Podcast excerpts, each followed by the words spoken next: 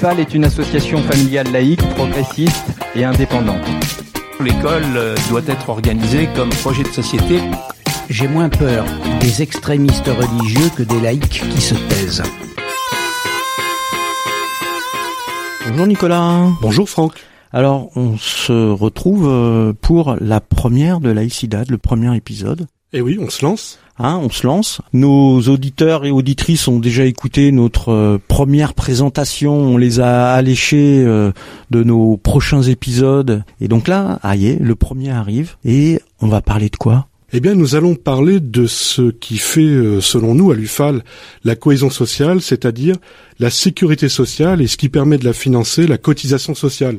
Les fameuses charges dont on entend parler euh, abondamment dans les médias. Ah oui, ces méchantes charges, là. Ah, voilà, très méchant. Les méchantes charges qui, euh, qui oppressent les, les entrepreneurs, c'est ça?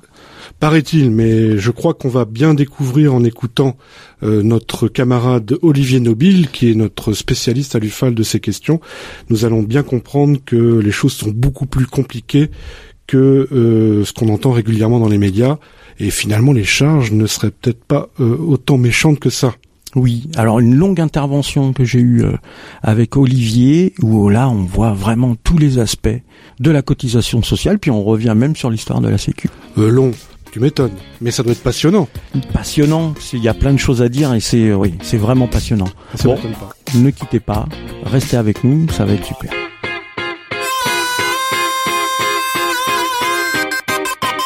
Donc, je me trouve avec Olivier Nobile. Peux-tu te présenter en quelques mots, quelques phrases? Bonjour, oui, donc Olivier Nobile, euh, je suis donc euh, l'animateur des questions de santé et protection sociale de l'UFAL, l'Union des familles laïques, que j'anime depuis un certain nombre d'années euh, au travers d'articles et de formations ou autres. Par ailleurs, bon, bah, j'occupe des fonctions de, de, cadre dirigeant dans le système de sécurité sociale et je suis chargé d'enseignement à l'université en droit social.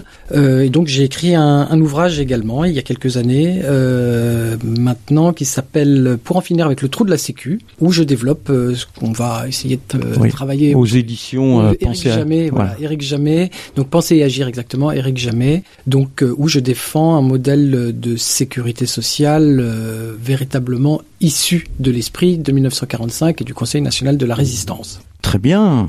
On va, on va parler justement de ce que tu dis dans ton ouvrage.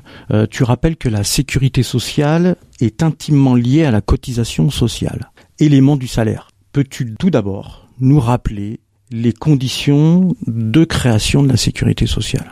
Alors oui, on va parler euh, un petit peu après de la cotisation sociale parce que c'est vraiment le sujet central euh, sur lequel il faudra vraiment qu'on revienne et qui est aujourd'hui euh, un impensé politique complet. Mais revenons déjà à quelques petites considérations historiques. Il y a une, une image d'Épinal qui laisserait supposer que le lendemain de la guerre a été un lieu, un moment, pardon, euh, de euh, rassemblement et de concorde nationale entre tous les résistants. Euh, ça, c'est absolument faux. C'est-à-dire que le lendemain de la guerre, y compris au sein du Conseil national de la résistance, euh, les différentes euh, sensibilités sont vraiment à couteau tiré. Hmm. Euh, pour dire les choses très simplement, nous avons d'un côté euh, les gaullistes, euh, d'un autre côté les communistes, et entre entre eux, il y a également toute une kyrielle de sensibilités très très très divergentes, chrétiens, pas particulier, en particulier, aussi bien sur le champ politique que sur le champ syndical. Il y a un rapport de force dans toutes ces forces politiques. Tout à fait. C'est-à-dire qu'on a d'un côté le Parti communiste et la CGT mmh. qui défendent un véritable projet révolutionnaire dans le cadre du Conseil national de la résistance et qui vont avoir euh, une influence considérable sur euh, la manière dont vont s'écrire les premières lignes de ce monde d'après. Hein, d'après la, l'occupation et la libération. Et on a d'un autre côté les gaullistes qui sont objectivement renforcés par la victoire, on va dire, de, de la France libre, en tout cas le, le retour de la France libre sur le, sur le devant de la scène, et qui ne partagent mais absolument pas le projet communiste. Hmm.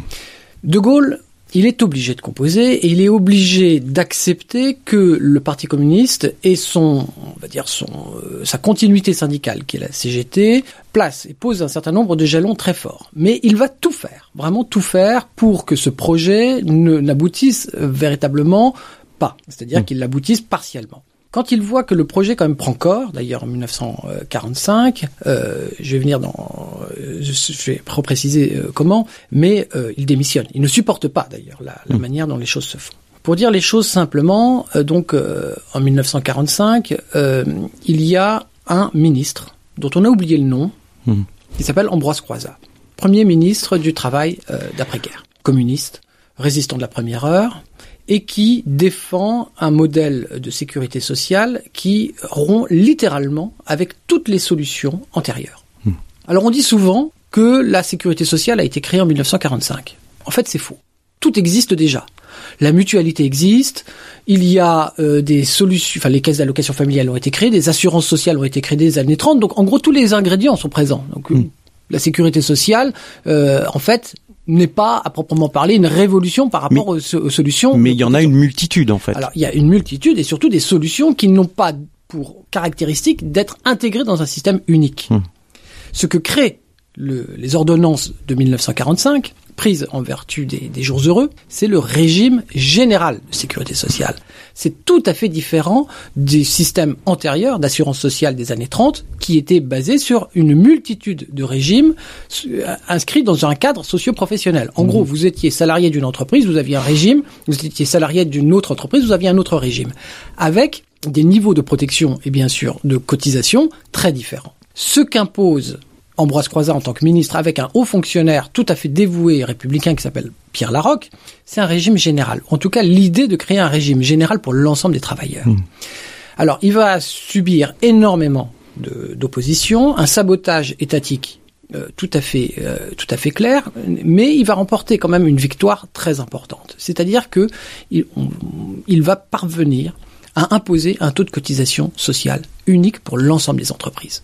Et ça, ça permet une chose, enfin plusieurs choses plus exactement. C'est la première chose, c'est que ça permet de euh, mettre fin au dumping social entre les entreprises. C'est-à-dire que toutes les entreprises aujourd'hui sont obligées de d'accorder un niveau de salaire équivalent et une protection sociale équivalente pour l'ensemble de leurs travailleurs. Donc il n'y a plus de dumping et de concurrence déloyale entre elles. Et deuxièmement, par la cotisation sociale, on crée les conditions d'un exercice politique autonome de la sécurité Voilà. sociale Euh, par les travailleurs eux-mêmes. Donc c'est là justement que je voulais en venir, puisque c'est mis en place par un ministre. Tous les éléments sont là, comme tu le dis, euh, mais c'est un ministre qui met ça en place. Donc c'est donc un projet politique. On pourrait même euh, dire que c'est un projet euh, socialiste. Alors c'est un projet qui est révolutionnaire, véritablement révolutionnaire. Moi, je le qualifie de projet socialiste, effectivement, parce que en fait, euh, la sécurité sociale, euh, et plus exactement le régime général de sécurité sociale, comme je l'ai dit, ce régime unique géré par les travailleurs eux-mêmes, donc participe d'une véritable ambition autogestionnaire de la part de la CGT. Ce qui va vraiment à l'encontre de ce que voulait euh, l'autre camp, on va dire, de- du général de Gaulle. Ah bah il y avait en fait les modèles de protection sociale qui sont encore balbutiants hein, euh, au lendemain de la guerre, mais en tout cas qui se structurent. Il y a eu quand même le rapport Beveridge euh, pendant pendant la guerre, des expériences antérieures. Il y a plusieurs modèles qui se créent, mais grosso modo il y a deux modèles qui vont véritablement se structurer. Il y a un modèle étatiste qu'on va retrouver surtout euh, dans les pays nordiques, euh, Grande-Bretagne dans une certaine mesure, et un projet véritablement euh, fondé sur la sur le pouvoir politique donné aux représentants des travailleurs eux-mêmes. En France, on a opté pour un système qui devait être détenu, géré par les travailleurs eux-mêmes. C'est-à-dire qu'en gros, il revenait aux représentants des assurés sociaux au lendemain de la guerre, qui sont des, des les- dont les représentants sont élus au sein des conseils d'administration, avec représentants aussi des patronaux, euh, des patrons, pardon, mais qui étaient en minorité. hein. les représentants patronaux étaient euh, en nombre plus faible que les assurés sociaux. Ils revenaient donc à ces- aux représentants des travailleurs, certes dans un dialogue avec le patronat, mais de gérer ce système. C'est-à-dire le gérer, c'est deux choses. C'est fixer le niveau des cotisations sociales qui permet progressivement d'augmenter le niveau des prestations sociales et de les étendre à l'ensemble de la population. Donc il y y, a aussi une dimension démocratique. C'est une dimension fondamentalement démocratique qui y a euh, au derrière ce projet. D'ailleurs, il y a une, euh, une autrice qui s'appelle Colette Beck hein, qui a écrit un ouvrage sur ce sujet qui s'appelle Sécurité sociale, une institution de la démocratie. Bien sûr qu'il y a une dimension démocratique derrière la sécurité sociale. L'idée est de dire que la sécurité sociale n'est pas simplement une, une solution de protection sociale classique. C'est un vecteur d'unification du salariat. C'est-à-dire qu'il faut replacer la création du régime général de sécurité sociale avec tous les édifices qui se mettent en place de la même manière. La grande classification des emplois, c'est-à-dire que grosso modo, on va reconnaître que sur l'ensemble du pays, les travailleurs, même s'ils sont dans des entreprises très différentes, ont des statuts globalement homogènes. C'est le statut de la fonction publique, c'est un certain nombre de d'éléments qui vont permettre à la classe des travailleurs de se structurer. Et de disposer non seulement d'un statut, mais d'un modèle d'expression politique et démocratique et pas simplement d'un système de protection sociale qui serait géré par euh, l'État euh, via effectivement des euh, des votes à, l'Assemblée qui pourraient d'ailleurs bouger en fonction des, mhm. des, des, circonstances politiques, mais véritablement une institution détenue par les travailleurs eux-mêmes. C'est-à-dire les conditions véritablement socialistes d'une non seulement d'une structuration de la classe salariale, mais surtout d'un passage de la classe salariale objective des mhm. travailleurs à une classe subjective, c'est-à-dire une classe pour soi. Hein. Là, je fais référence à quelques euh, une vulgate marxisme, mais c'est-à-dire une classe sociale consciente de son appartenance de classe et surtout disposant des leviers politiques pour améliorer considérablement son, ses droits sociaux et son pouvoir politique dans le champ économique. Donc l'ordonnance le 4 octobre 1945, c'est ça? 4 et 19 octobre. Euh, vont mettre en place euh, la, la, sécurité sociale, le régime général, mais euh, qui c'est qui met ça en place? Des fonctionnaires?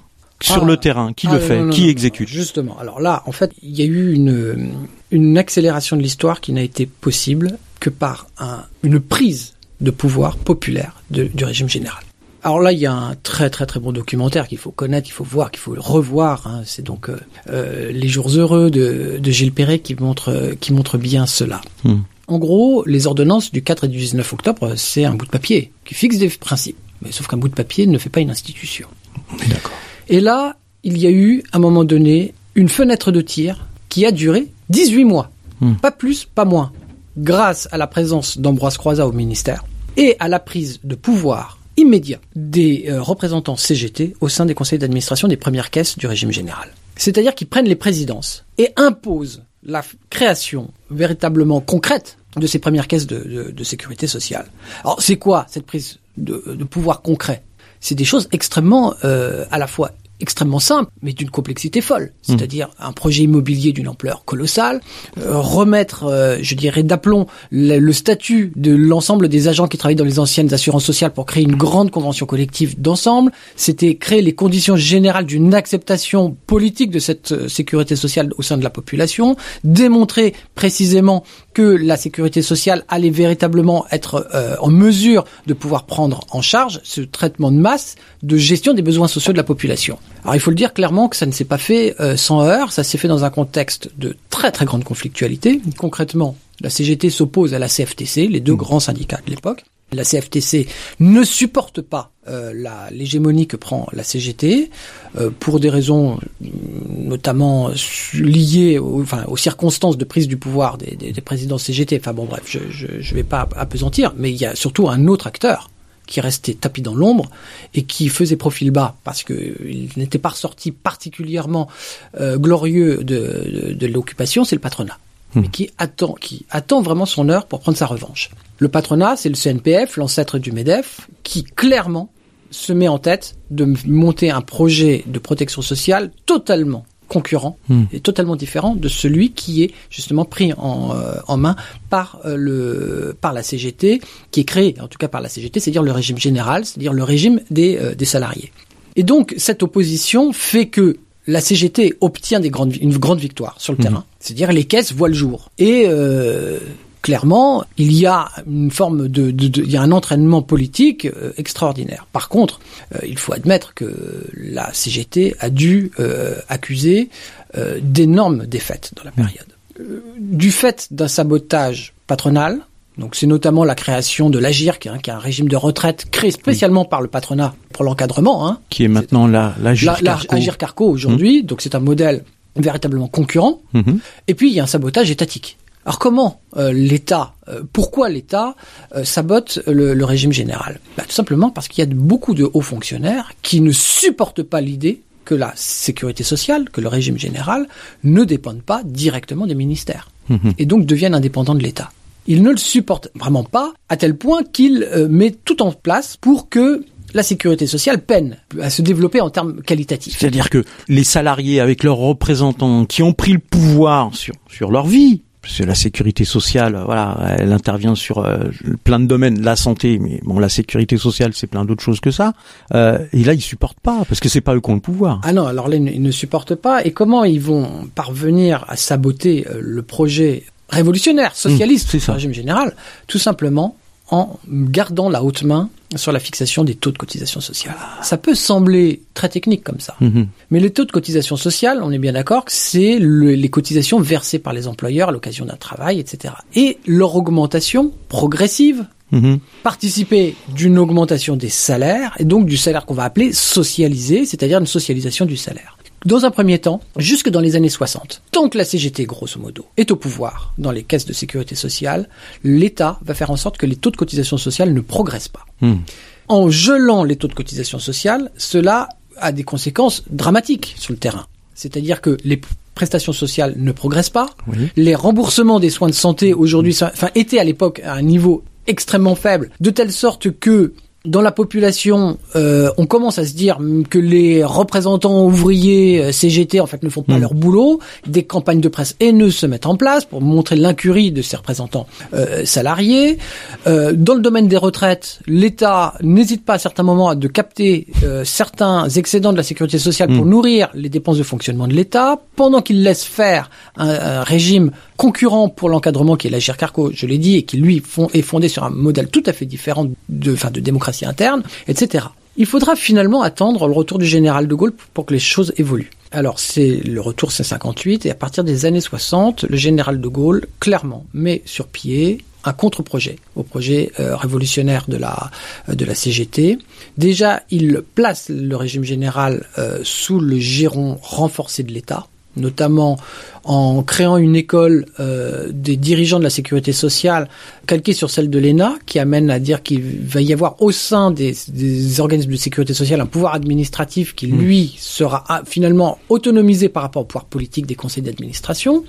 Ça, c'est le premier point. Et puis surtout, il met sur pied sa très très grande réforme, la réforme de 67, qui va littéralement casser euh, la, la dynamique euh, politique favorable à la CGT en créant le paritarisme, c'est-à-dire au lieu de conseil d'administration où on avait trois quarts de représentants salariés et un quart de représentants patronaux, il va faire 50-50. 50. C'est-à-dire exactement comme dans l'Agir Carco, Mhm. hein, qui était le laboratoire d'ailleurs de Oui. cette de cette réforme.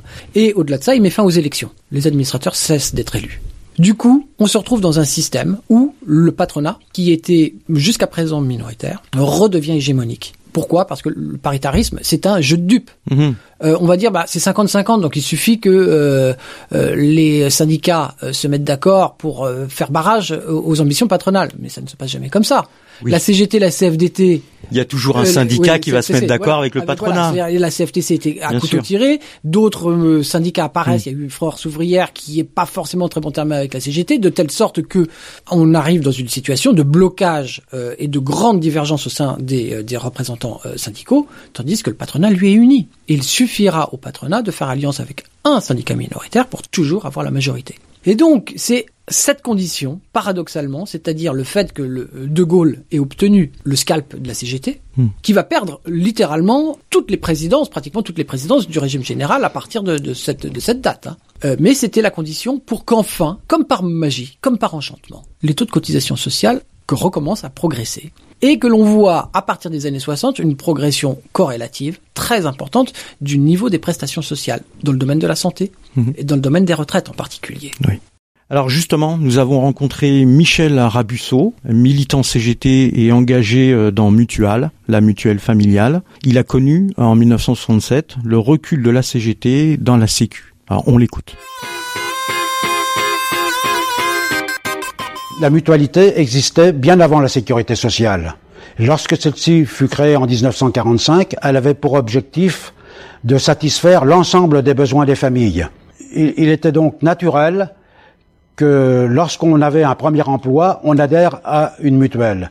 En 1967, il y avait les ordonnances que, du général de Gaulle qui étaient déjà le prémisse des attaques contre la sécurité sociale. Et pour nous, au 68, on a eu l'envie de bousculer les choses et d'intervenir sur la protection sociale. Euh, devenir militant mutualiste, pour moi, c'est complémentaire à un engagement militant en général. Celui-ci, pour moi, c'est un enrichissement personnel que nous partageons tous au sein du conseil d'administration. et prendre une décision, euh, ben, les mettre en application, c'est toujours dans l'intérêt des mutualistes. Ça, c'est vraiment la, solidarité. Alors Olivier, ce que nous dit euh, Michel, c'est euh, tout de même un recul de la Sécu et la fin de l'objectif du remboursement à 100% des soins utiles et nécessaires pour le seul régime obligatoire. Alors là, je suis obligé de, de faire un petit euh, retour en arrière et pointer euh, ce qu'il faut bien nommer le péché originel euh, de la CGT au moment de la création du régime général de sécurité sociale. Mmh. Alors, avant la création du régime général, le grand projet croisa la ROC, il faut, il faut bien savoir qu'il y avait une grande tradition mutualiste en France qui était d'ailleurs un lieu euh, de, euh, de militantisme tout à fait euh, sincère, qui était souvent un, lieu, une institution d'expression sociale très très forte, au sein de laquelle d'ailleurs la CGT a pu jouer un rôle important. Mais il faut bien comprendre que la mutualité, et notamment le pouvoir que donnait la mutualité sur le terrain à certains représentants, a été quand même à un moment donné un obstacle mmh. pour euh, la généralisation euh, de la sécurité sociale à l'ensemble des travailleurs sur, euh, dans le domaine de la protection sociale. Et je dois dire quand même que Ambroise Croizat lui-même a dû affronter de manière assez vive les représentants CGT d'un certain nombre d'unions départementales qui étaient très attachés au maintien d'un certain nombre de régimes, mmh. de régimes spéciaux ou de régimes mutualistes. Bah parce que tout simplement, euh, la généralisation de la sécurité sociale rendait caduque un certain nombre de solutions qui étaient basées sur une mutualisation plus étroite autour des mutuelles, mmh. entreprises ou autres. Cette opposition, d'ailleurs, a été, euh, c'est pour ça que je, je parle d'un péché originel, ça a été quand même l'un des blocages à la généralisation intégrale euh, de la sécurité sociale et notamment c'est ce qui a expliqué le maintien d'un certain nombre de régimes spéciaux mmh. plus avantageux notamment dans, dans, le domaine des retraites certes plus avantageux mais qui a encore aujourd'hui d'ailleurs on le voit bien avec les réformes actuelles euh, laissé une trace importante en laissant supposer qu'il y avait des statuts sociaux différenciés au sein de la classe euh, salariale ouais.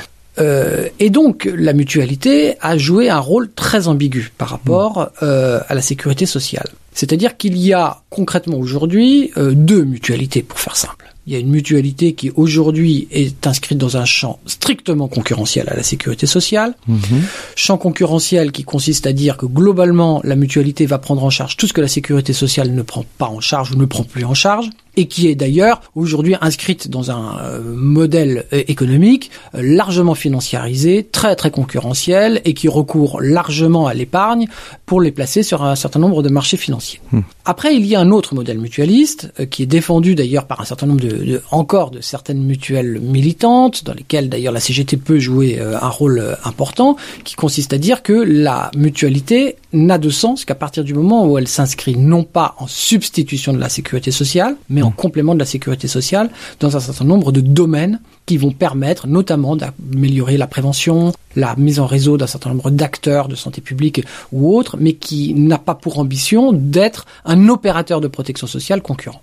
Voilà. Or, que s'est-il passé à partir des années 80 et on va y revenir, c'est qu'à partir du moment où l'on a commencé à détricoter la sécurité sociale, notamment dans deux domaines extrêmement importants, qui sont la santé d'une part et les retraites d'autre part, on a créé les conditions générales pour laisser se créer un certain nombre de régimes euh, d'entreprise, de régimes à vocation mutualiste, hein, euh, ou en tout cas qui s'inscrivent dans l'esprit mutualiste, mais qui en fait sont aujourd'hui devenus des acteurs de protection sociale indispensables.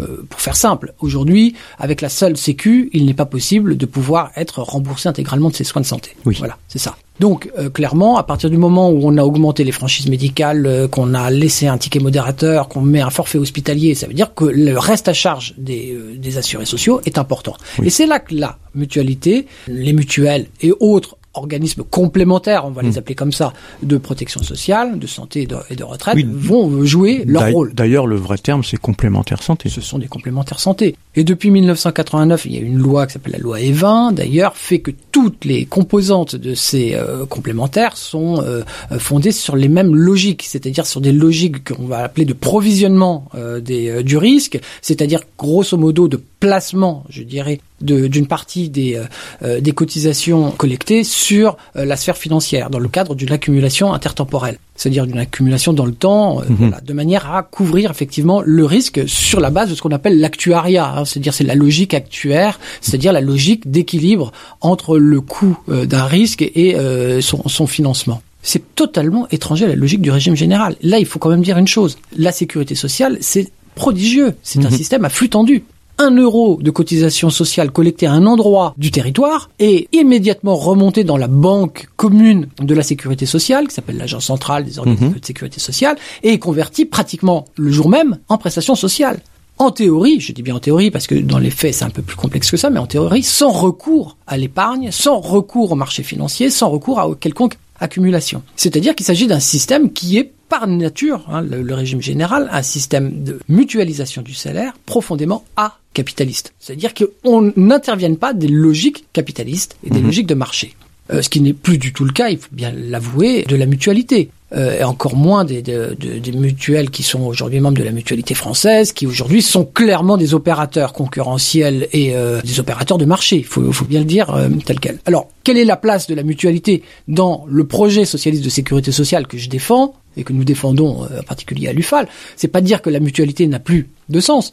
Si la mutualité consiste à créer des centres de santé mutualistes, mhm. si la mutualité consiste à créer des solutions ou des d'amélioration des conditions d'accès à des euh, à la prévention, des euh, euh, des actions de santé publique, des actions d'information à la santé, des actions de d'éducation, je veux dire à, la santé. Que ça... Ce que fait par exemple la mutuelle, la mutuelle familiale, sans, faire de publicité pour, cette mutuelle. fort heureusement, il existe encore quelques mutuelles militantes qui jouent un rôle particulièrement utile et euh, qui accessoirement ont toujours compris que mmh. leur enjeu n'était absolument pas d'être concurrent de la, de la sécurité sociale et du régime général, et qui défendent d'ailleurs une, une prise en charge des frais de santé à 100%. D'ailleurs, c'est pas un grand cadeau hein, euh, fait à la mutualité française que de leur donner la prise en charge d'un certain nombre de dépenses de santé obligatoires, parce que ça coûte très cher et ça crée aussi des conditions d'un déséquilibre financier des plus fragiles, qui fait qu'aujourd'hui on observe un très très grand euh, modèle de fusion-acquisition au sein de au sein du de la mutualité, qui fait qu'aujourd'hui on a des mastodontes qui aujourd'hui sont des opérateurs de marché euh, qui n'ont plus rien à voir avec l'esprit mutualiste d'antan. Mmh c'est pour ça que l'UFAL s'est engagé avec la mutuelle et que tous les adhérents de l'UFAL peuvent euh, cotiser, adhérer à, la mutuelle bah, C'est-à-dire que nous avons une nous avons une mutuelle de groupe euh, qui est euh, donc mutuelle en l'occurrence que nous proposons à nos adhérents membres de l'UFAL. Bon, il s'agit littéralement de permettre l'accès à des populations qui n'y aurait pas forcément accès à une, une assurance complémentaire d'assurance maladie dans des conditions euh, sociales euh, vraiment euh, avantageuses. Mmh. il n'en demeure pas moins que dans un monde idéal, nous n'aurions pas besoin d'avoir ce type de, de, contrat de groupe nous serions encore euh, avec le, programme euh, national de la résistance. Oui, enfin, il, s'est construit et il, et il convient de le reconstruire surtout. Mmh. Hein. C'est-à-dire que le, comme, je l'ai dit tout à l'heure, euh, le programme du Conseil national de la résistance, c'était des mots sur une feuille, et la structuration de la sécurité sociale s'est faite dans le temps et au prix, je veux dire, d'affrontements idéologiques, politiques, syndicaux très très forts. Et euh, il ne faut pas non plus rêver d'un euh, d'un paradis perdu de la sécurité sociale des années 50 euh, ou 60. Hein. Le niveau de, de prise en charge des, des, des, besoins sociaux de la population était très faible. Hein. Mhm. Et c'est progressivement qu'ils ont progressé. Et ils ont progressé grâce précisément aux dynamiques, à la dynamique, pardon, et au dynamisme de la cotisation sociale qui va jouer un rôle déterminant et qu'il convient de réhabiliter d'urgence. Du coup, la, fin des Trente Glorieuses et le chômage de masse, euh, il aurait-il eu raison de la cotisation sociale et justifierait-elle euh, de réformer structurellement le financement de la sécurité sociale? Bon, ça c'est la question, euh, c'est la question centrale qui se pose maintenant depuis une trentaine d'années. Mmh. Bon, là, là, il faut qu'on entre de, de plein pied dans le dans le sujet. Qu'est-ce que la cotisation sociale? Avant de pouvoir répondre à cette question-là. Concrètement, il faut commencer par euh, réhabiliter la cotisation sociale dans sa dimension salariale. La cotisation sociale, c'est une partie des salaires. Ce n'est pas un prélèvement, ce n'est pas un impôt, ce n'est pas euh, une taxe. C'est véritablement la partie indirecte et socialisée des salaires. C'est-à-dire que concrètement, quand un individu travaille et perçoit un salaire, il en perçoit une forme directe, c'est son salaire net, on va dire, et il a une forme indirecte qui s'appelle la cotisation sociale. Et cette cotisation sociale va nourrir un pot commun Mhm. qui s'appelle la sécurité sociale. Ce pot commun, c'est ce qui permet euh, de financer des choses aussi essentielles que euh, l'hôpital, les remboursements des soins, les retraites. hein. Mmh. Oui, on en pense souvent que la retraite ne fait pas partie de la Sécu, mais la retraite c'est quand même le premier poste de dépense de la Sécu. Les allocations familiales, les accidents Mhm. du travail, et une kyrielle d'autres prestations d'assurance sociale, euh, l'assurance, euh, enfin l'invalidité, euh, etc., etc., etc. Le système de cotisation sociale, enfin le système de sécurité sociale fondé sur la cotisation sociale, en fait, était fondé sur une logique dite assurantielle. Alors ça peut sembler un peu technique, mais Mm. on va expliquer les choses. Je cotise, donc j'ai des droits. Mm. Ma cotisation m'ouvre des droits à titre personnel, mais également familial. Ce qui fait que, grosso modo, un travailleur, pendant les 30 glorieuses, on va dire, cette période de croissance très forte, alors, qu'on dit souvent période de plein emploi, je me permets une Mhm. petite parenthèse, c'était plein emploi des hommes. Hein. Oui. Il faut quand même dire les Mhm. choses telles quelles. Hein. Nous étions beaucoup moins en plein emploi dans les 30 glorieuses qu'aujourd'hui, hein, faut Mhm. le savoir. Hein, Malgré la crise, etc., enfin on va voir les conséquences, mais aujourd'hui, la population active occupée est beaucoup plus large que celle qui était dans les 30 glorieuses. Mais il n'en demeure pas moins que la logique, c'était que globalement, les gens, les travailleurs avaient un accès à ces facilités à l'emploi, Ouais. par leur emploi percevaient un salaire et ouvraient des droits sociaux corrélatifs et adossés à leur salaire. Donc ce droit individuel était l'assurance vie la plus importante qui a été donnée à la classe salariale en matière de droits sociaux. Pourquoi? Parce que grâce à cette cotisation sociale, il permettait, on- les travailleurs bénéficiaient de prestations sociales qui ne pouvaient pas être remises en cause du jour au lendemain par une simple délibération euh, Mhm. De l'exécutif ou du Parlement. Oui. En gros, pour dire les choses simplement, euh, le Parlement, même s'il le passait euh, euh, à droite, ne pouvait pas dire bon bah les, les droits à retraite acquis par la cotisation sociale des travailleurs, j'y mets fin. Non, c'est des droits acquis. Hmm. Contrairement précisément à l'impôt. L'impôt ne donne aucun droit aux contribuables. L'impôt va dans un pot commun, c'est les finances publiques, et il revient au Parlement de délibérer sur l'affectation de l'impôt. Donc la cotisation sociale, euh, avec cette dimension assurantielle, était extrêmement robuste et continue à être robuste parce qu'elle donne des droits aux travailleurs. Et cela, ça a eu deux conséquences très importantes qu'il qu'il convient de noter. C'est que la cotisation sociale a été le vecteur de progression de la sécurité sociale indépassable jusque euh, dans les années 80 et 90. Pour deux raisons simples. La première, je l'ai dite, c'est-à-dire que par la cotisation sociale, il n'était pas possible de remettre en cause au gré des, Mhm. des changements de majorité politique des droits des droits acquis. Donc c'est-à-dire que les travailleurs disposaient d'un droit inaliénable et du coup la sécurité sociale s'est avérée beaucoup moins réformable qu'elle ne l'aurait été une protection sociale placée directement sous euh, pilotage étatique. Hein. Ça c'est quelque chose d'important parce que on dit souvent oui mais euh, la cotisation sociale euh, euh, n'ouvre des droits qu'aux travailleurs. Ben, il n'en demeure pas moins que ça ouvre des droits aux travailleurs et surtout ça permet par le rapport de force et par une augmentation des taux et des plafonds surtout d'étendre le périmètre de la sécurité sociale à d'autres populations, y compris à des populations éloignées de l'emploi. Alors là, il faut que j'explique ce que je dis là. On dit souvent, ça n'ouvre des droits qu'aux travailleurs. Alors si je ne travaille pas, je n'ouvre pas de droits. Donc c'est ça le problème. C'est ce qu'on Oui. nous a dit à partir effectivement de l'apparition du chômage de masse. Mais ce qu'il ne faut pas oublier, c'est que là, les conditions mêmes de l'affiliation à la sécurité sociale étaient une affiliation de nature familiale. Ce qui faisait que d'emblée, une grande partie de la population a été très rapidement couverte par la sécurité sociale. Il y avait le travailleur cotisant, mais également tous ses ayants droit, les membres de sa famille qui vivent sous le même toit. Par ailleurs, à partir des années 70, les pouvoirs publics ont commencé à étendre progressivement le champ de la sécurité sociale à des domaines qui, jusqu'à présent, étaient n'étaient pas couverts par euh, le régime général. C'est là qu'on a vu quand même globalement progresser les régimes des autres catégories de travailleurs, artisans, commerçants, etc., voire une harmonisation s'est mise en place euh, entre les prestations sociales euh, des différents régimes grâce précisément à l'existence du régime général qui créait les conditions d'une unification générale des catégories de travailleurs sur le pays. Donc ça, c'est quelque chose d'important. En 1975, autre fait intéressant, par exemple, on crée une allocation des adultes handicapés. C'est-à-dire qu'on reconnaît aux handicapés qui ne peuvent pas travailler, qui ne peuvent pas être dans l'emploi, que malgré tout, ils participent du travailleur collectif. Exactement. Et donc, on a, grâce à la cotisation sociale, permis, par l'augmentation de ces taux, hein, globalement, par l'augmentation des taux de cotisation sociale, de couvrir globalement des champs de hors emploi qui devenaient couverts par les prestations sociales et donc par la reconnaissance du statut de travailleur. Et ça, c'est quelque chose d'assez fondamental. C'est euh, donc euh, la première des choses. La deuxième des choses, c'est qu'on va me dire oui, mais c'était possible d'augmenter les cotisations sociales, donc d'étendre le champ de la sécurité sociale, donc de l'universaliser progressivement. Tout à fait. Je précise que l'universalisation de la sécurité sociale faisait partie du projet initial de la Roque et Croisat.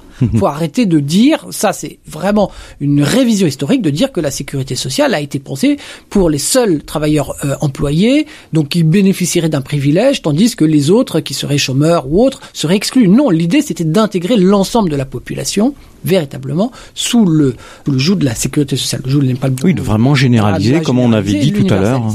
Ce que je, je, reviens sur ce que je disais, il a été possible d'augmenter la, la, cotisation sociale, donc les prestations, donc le périmètre de Mhm. la sécurité sociale à des populations nouvelles grâce à une augmentation des taux de cotisation sociale. On va me dire oui, mais c'était les 30 glorieuses, euh, donc on pouvait augmenter les salaires parce qu'il y avait de la croissance, etc., etc. Euh, les choses sont pas aussi euh, au- aussi simples que cela. Euh, c'est le rapport de force qui a permis Hmm. véritablement l'augmentation des salaires jusque dans les années 80. Un rapport de force très favorable à la classe, en tout cas plus favorable à la classe ouvrière. Ça, alors alors qu'à l'époque, c'était des gouvernements de droite. alors que c'était des gouvernements de droite. Et c'est là que l'on voit le caractère profondément révolutionnaire de la cotisation sociale et aussi euh, en fait la magie de ce mode de financement c'est que en fait contrairement à l'impôt la cotisation sociale en fait ne nécessite pas ce qu'on appelle une compliance c'est-à-dire une adhésion volontaire des contribuables pour le payer alors là il faut que j'explique ce que je veux dire par là en 1974, nous avons un Premier ministre qui s'appelle Jacques Chirac. Oui. Et il dit, surtout il crie euh, haut et fort, qu'il veut absolument réduire les impôts et mettre en place une politique de pause fiscale. Hmm. Réduire les impôts a toujours été le fonds de commerce, bien d'accord, de l'électorat de droite. Le augmenter les Toujours, impôts, toujours, et ça le reste, et surtout l'impôt sur le revenu, euh, Oui. a fortiori. Et pour autant, c'est pratiquement dans les années 70 que les taux de cotisation sociale progressent le plus et le plus vite. Pourquoi? Tout simplement parce que la cotisation sociale, partie int- intégrante du salaire, ne nécessite pas une forme d'adhésion. A fortiori parce qu'elle est payée en premier lieu par les employeurs Mhm. au moment du paiement des, euh, des salaires. Par les travailleurs aussi, hein, c'est ce qu'on appelle la Mhm. cotisation salariale, donc c'est payé par les salariés et les employeurs, mais il n'en demeure pas moins que la cotisation sociale, à partir du moment où c'est une partie des salaires, qu'elle ouvre des droits, ne nécessite pas une adhésion politique, une délibération politique au Parlement Mhm. pour pouvoir effectivement décider de son augmentation. Mhm. D'accord? Donc c'est comme ça que la cotisation sociale, jusque dans les années 90, a permis à la sécurité sociale de progresser, progresser, progresser, à tel point qu'aujourd'hui, la sécurité sociale, c'est une fois et demi le budget de l'État. Hein. C'est beaucoup plus que le budget de l'État, alors même que nous avons eu des gouvernements de droite qui euh, euh, préconisaient dans le même temps une pause fiscale, donc une réduction des impôts. Donc, si je résume, la cotisation sociale s'est avérée être vraiment un mode de financement de la sécurité sociale particulièrement robuste et particulièrement euh, puissant, dans le sens où, un, il ne nécessitait pas une adhésion comme l'impôt pouvait l'être de la part effectivement de contribuables, et deuxièmement parce qu'elle donnait des droits, et des droits acquis qu'on ne pouvait pas remettre en cause de manière rétroactive. Voilà. Voilà. Et donc tu nous dis, ça s'arrête en 90, en 1990. Qu'est-ce qui se passe à ce moment-là? Alors là, le- en 1990, euh, changement radical quand même d'ambiance, hein, Mhm. d'ambiance politique. À partir des années 80, euh, on connaît tous euh, l'arrivée euh, de deux figures politiques mondiales sur le devant de la scène, Margaret Thatcher, Ronald Reagan. C'est le triomphe d'une idéologie qu'on appelle le néolibéralisme, qui en gros euh, n'a rien de néo. hein. Euh, Mhm. le néolibéralisme, euh, c'est ni plus ni moins que le discours qui était tenu dès le 19e siècle par les grands libéraux français, hein, par exemple en particulier. Hein. C'est-à-dire, c'est, c'est, c'est simplement dire que le marché doit se substituer à toutes les formes de euh, socialisation, les formes étatiques de prise en charge des besoins sociaux des nations. Euh, et donc, euh, une grande bataille idéologique est lancée euh, dans la sphère euh, intellectuelle, puis politique, pour remettre en cause l'État-providence. Alors, je vais utiliser ce terme d'État-providence qui est pratique, que je récuse par ailleurs, on pourrait revenir euh, si tu le souhaites, mais il n'empêche que l'idée c'est de remettre en cause l'État-providence. Mhm. On a un Pierre Rosanvallon, grand euh, professeur du Collège de France, qui écrit La crise de l'État-providence dans cette même période, qui montre bien que l'ambiance est de dire que les modèles de protection sociale étatique ou obligatoire, en fait, sont dépassés, qu'il convient de passer à une autre forme euh, de socialisation, qui serait une socialisation de marché. On va dire les choses comme cela. Euh, ça, euh, ça se traduit euh, par le tournant de la rigueur de 1983. euh, donc on connaît tous, c'est-à-dire euh, on casse la dynamique des salaires d'une manière assez brutale. Autre point par contre que l'on connaît moins et qui par contre va jouer un rôle beaucoup plus important d'un point de vue politique, c'est la prise de pouvoir de la du courant, on va dire rocardien au sein du Parti socialiste. Hein, donc la nouvelle gauche, la, de- voilà, la, la deuxième gauche, euh, et la prise de pouvoir de, de Rocard avec dans sa valise un certain nombre de personnalités illustres, dont un certain François Hollande, hein, d'ailleurs devenu Hmm. plus tard euh, président de la République, n'est-ce pas? Et là, l'idée de dire que les modèles sociodémocrates euh, des Trente Glorieuses sont dépassés et qu'il faut arrêter d'envisager le Parti socialiste comme un parti finalement ouvrier, mais beaucoup plus un parti euh, fondé sur euh, la, une forme de classe moyenne qui serait finalement qui couperait les amarres avec son appartenance de classe, de, enfin son appartenance à la classe ouvrière pour faire les choses, euh, pour dire les choses très simplement. Et c'est ce même Rocard qui, euh, en 1990, va mettre en place une réforme colossale du financement de la sécurité sociale et plus globalement de la philosophie de la sécurité sociale. C'est ce qu'on va appeler la fiscalisation du financement de la sécu, c'est-à-dire on va substituer l'impôt à la cotisation sociale et c'est la fameuse CSG, contribution sociale généralisée. Exactement. Alors cette CSG euh, a été créée donc en 91 euh, dans un premier temps pour se substituer à la cotisation sociale pour le financement d'une branche de la Sécu, hein, la branche famille. Et puis la CSG va progressivement progresser, progresser, progresser pour devenir un mode de financement crucial et euh, massif de la sécurité sociale sur pratiquement toutes les branches de la Sécu. Donc, donc ça veut dire une, une mainmise de plus en plus importante sur le financement par le gouvernement. Voilà. Alors, qu'est-ce que la CSG L'idée, c'est de dire, on va créer une contribution sociale qui va toucher tous les revenus. Pas simplement les revenus du travail. Alors là, ça c'était très po- très populaire. L'idée de dire, oh, on va taxer le capital et pas Ouais. simplement le travail.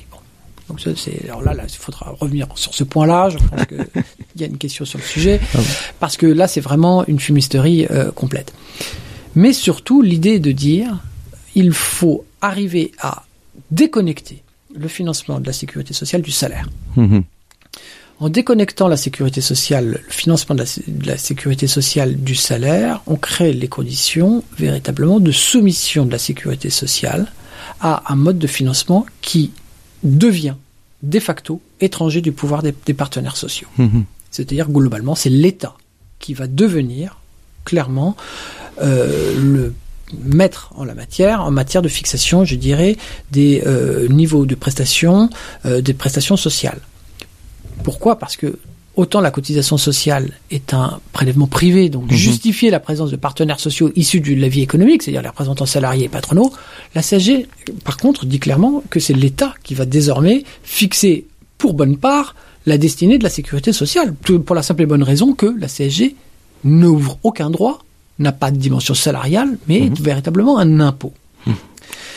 Et plus globalement, qu'y avait-il derrière la réforme de la CSG, cette contribution sociale généralisée C'était de dire qu'il y a un certain nombre de pans de la sécurité sociale qui doivent être déconnectés de la logique du salaire et de l'emploi.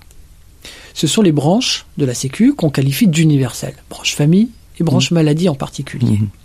L'idée étant de dire, à partir du moment où ces prestations ne concernent plus uniquement les travailleurs, mais concernent l'ensemble de la population, bah, il est nécessaire de trouver un mode de financement qui lui-même soit universel. Alors cet argument-là, il faut vraiment le combattre. C'est vraiment euh, le point, enfin vraiment c'est le, le, le, le point central, je veux dire, de l'argumentaire visant à remettre en cause la cotisation sociale. Et donc de soumettre la sécurité sociale à un mode de financement qui soit un mode de financement de nature fiscale. accessoirement très inégalitaire. Parce que la CSG, c'est un impôt très inégalitaire. Il n'est pas Mhm. progressif, il Du touche tout. toutes les formes de revenus de la même manière et touche aussi des catégories de population, notamment les retraités et les chômeurs, euh, que la cotisation sociale ne touche pas par définition, puisque c'est les, les prestations de retraite et de chômage sont la contrepartie d'une cotisation préalable. Mhm. Donc en gros, par la CSG, on a réduit le niveau de vie des retraités, des chômeurs, de tous les bénéficiaires de prestations sociales. On a soumis les travailleurs à un niveau de contribution important Mhm. qui, par contre, était totalement neutre pour le patronat. Donc Oui. c'était un moyen de financer la Sécu en réduisant précisément le niveau de contribution patronale. Ah bah ça justement, on va en parler tout à l'heure. c'est ça. Et surtout, et surtout, et surtout, la fiscalisation qui a derrière la CSG, parce que derrière euh, la CSG, euh, derrière un train, euh, il s'en cache beaucoup d'autres. Derrière Oui. la CSG, il y a tout le champ de la fiscalité affectée à la sécurité sociale. Euh, on va surtout faire en sorte de finalement créer une frontière rigide entre des prestations qui ont une vocation de solidarité Mhm. une vocation universelle, mais dans une version minimale, et des prestations liées à l'emploi qui, elles, continueront à être financées par la cotisation sociale, mais bénéficieront à un nombre de plus en plus étroit de bénéficiaires. Ouais. Donc pourtant, on entend souvent euh, les chefs d'entreprise et les médias dire qu'il y a trop de charges euh, et trop de prélèvements obligatoires euh, et qui tuent la compétitivité française, etc.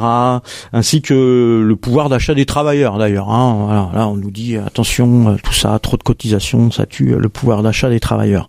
Alors justement, on a Valérie Candéago, qui est chef d'entreprise, qui est pharmacienne, qui va nous parler des charges. Bonjour Valérie. Oui, bonjour. Vous, vous êtes indépendante et c'est pas que vous êtes contre les cotisations sociales, mais euh, ça, ça vous pose un problème. Alors oui, effectivement, euh, je ne suis absolument pas contre les cotisations sociales. Euh, on est dans un pays, la France, qui a un système de fonctionnement unique. Donc les cotisations sociales, il faut qu'on en paye, qu'on en paye tous. Je suis pas contre payer mes impôts parce qu'on doit en payer. Je fais partie des gens qui ne veulent laisser personne sur le bord de la route. hein. Tout le monde doit manger à sa faim. Néanmoins, aujourd'hui, les petites entreprises, et je vais vous parler de ce que je connais, c'est-à-dire les TPE et PME. Donc TPE, c'est 4-5 employés. Les PME, c'est moins de 250. Euh, il faut savoir qu'aujourd'hui, ces petites entreprises-là qui représentent quand même pratiquement euh, plus de la moitié, hein, une énorme moitié des employeurs français, on est submergé par ces euh, cotisations sociales. Alors forcément, aujourd'hui, euh, on a un souci. Pourquoi est-ce qu'on on croule comme ça, nous, sous ces cotisations sociales? Bah Parce que euh, on, a, on a un représentant, enfin une- un porte-parole qui nous représente, bah, c'est euh, le MEDEF. Et forcément, à la tête du MEDEF depuis euh, sa création, il y a quand même pas mal d'années, sont les gros patrons, hein, AXA et compagnie. Et en fait, ces gens-là, ils ont euh, beaucoup d'avocats, fiscalistes et autres, qui font tout ce qu'ils peuvent pour que ces gens-là payent le moins possible d'impôts, le moins possible de charges sociales.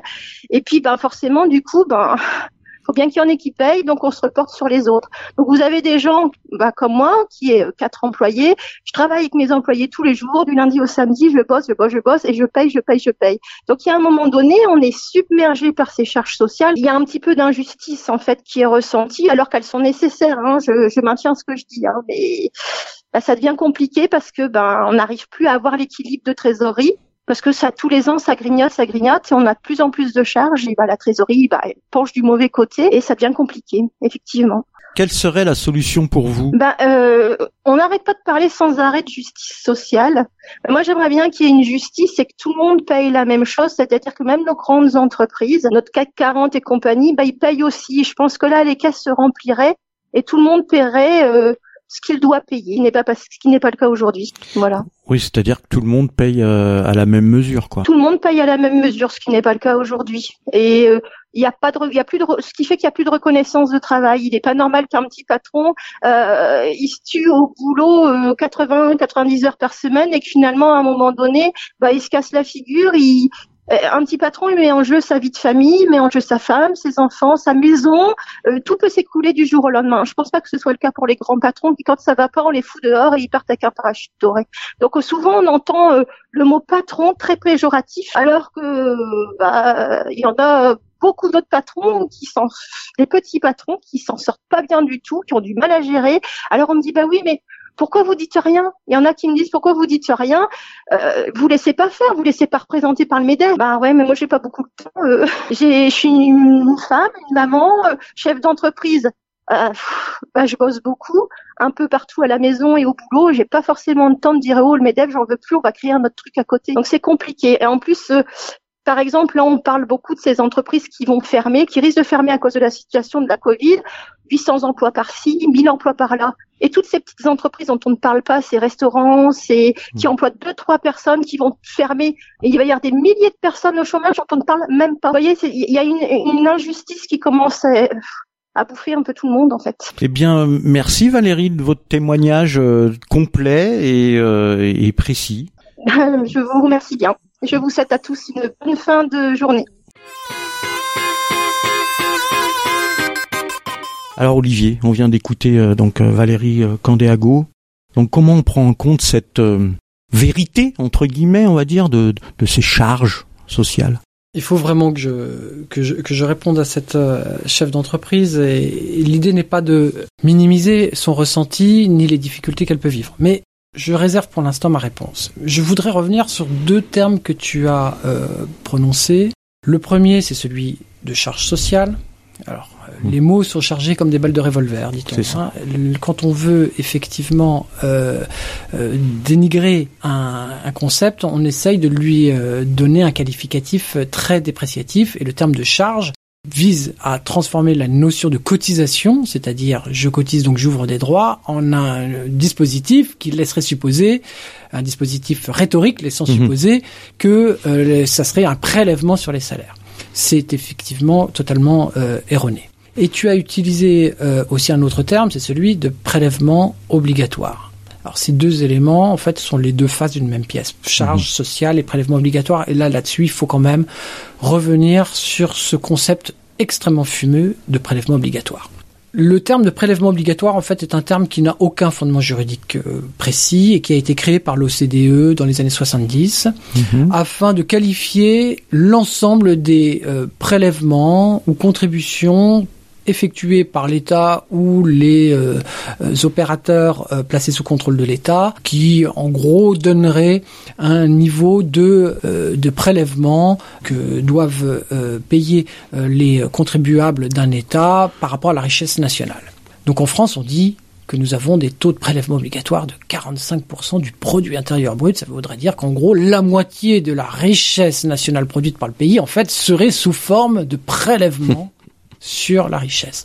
Alors ça, c'est effectivement euh, un argument plus que spécieux. C'est vraiment euh, un argument qui vise à faire peur et surtout qui est totalement erroné. Le terme de prélèvement obligatoire, en fait, en France, qualifie deux choses.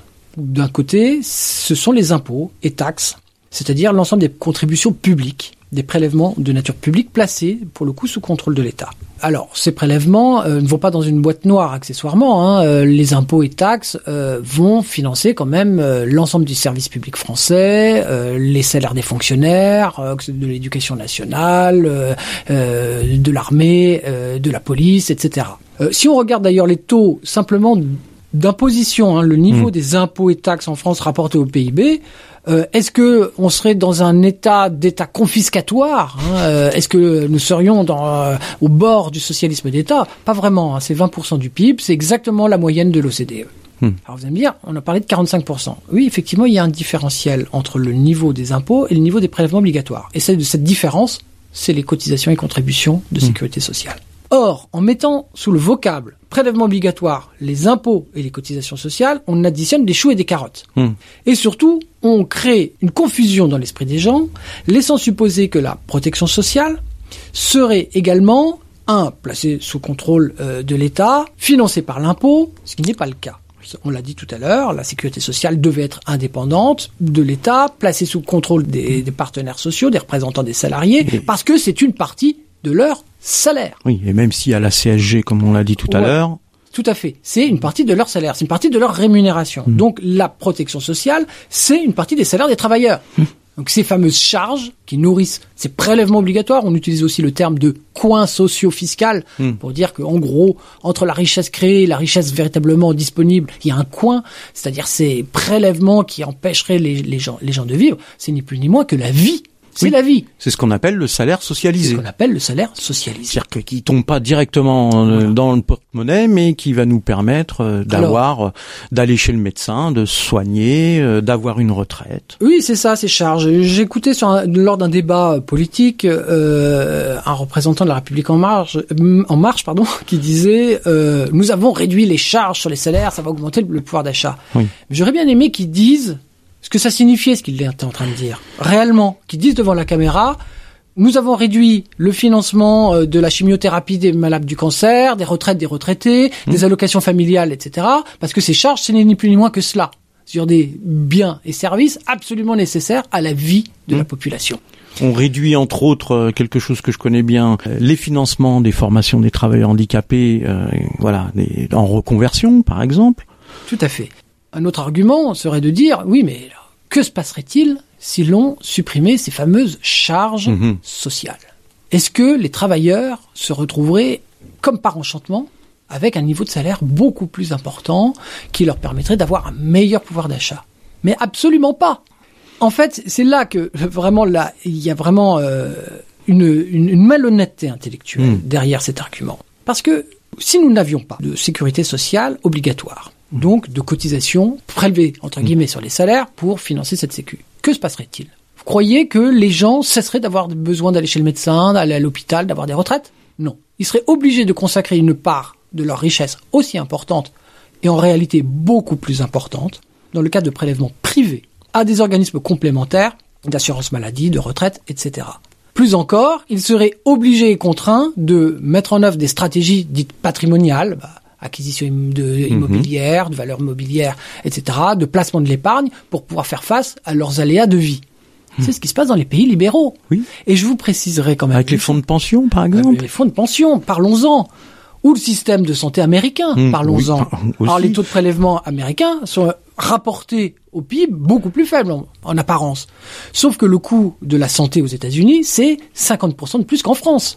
C'est-à-dire qu'en gros, les travailleurs, de la même manière, sont obligés de consacrer une part de leurs revenus très importante, voire plus importante qu'en France, pour pouvoir bénéficier d'une prise en charge euh, de leurs besoins de santé, qui soit dit en passant, est extrêmement lacunaire, Mhm. hein, dans un pays qui démontre effectivement toute la l'incurie d'un système de, de, de santé qui n'est absolument pas socialisé, hein, avec le, une épidémie euh, qu'on n'est pas capable d'en- d'endiguer, avec la présence euh, de- d'indicateurs de santé publique aux États-Unis dignes de pays du tiers monde en Mhm. matière de, de mortalité infantile ou autre dans certaines catégories de la population, et pourtant ça coûte beaucoup plus cher. Mais là, par contre, en termes d'affichage statistique, ah, c'est beaucoup plus beau. Il n'y a pas de prélèvement obligatoire. Nous ne vivons pas euh, dans le socialisme d'État euh, et euh, nous ne sommes pas comme en France, dans ce pays marxiste, avec euh, des dirigeants politiques avec les- le couteau entre les dents. Bon, je ferme cette parenthèse. Ce que je veux dire par là, c'est que les comparaisons internationales de, de prélèvements obligatoires sont complètement faussées. Prenons les Pays-Bas, Hmm. pour ne pas aller Oui, très loin. tiens, un bon exemple. Les fonds de pension aux Pays-Bas, c'est 135% du produit intérieur brut. C'est-à-dire que les, les, les retraites par capitalisation, c'est pratiquement une fois et demie la richesse créée par euh, les Pays-Bas.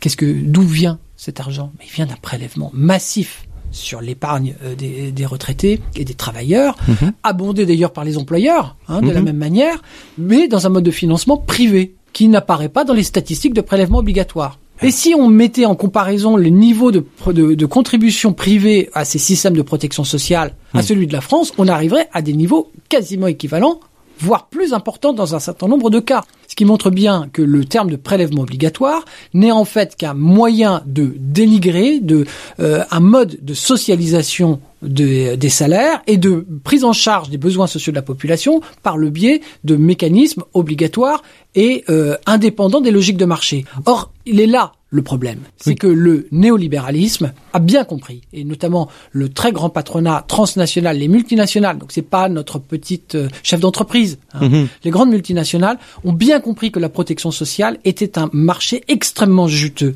qui permet notamment de capter l'épargne des ménages pour les placer sur les marchés financiers. Ce n'est pas un hasard si dans les années 2000, le FMI et la Banque mondiale a nourri tout un, euh, argumentaire euh, extrêmement sophistiqué autour euh, d'un modèle de retraite dit à trois piliers qui était intégralement par capitalisation.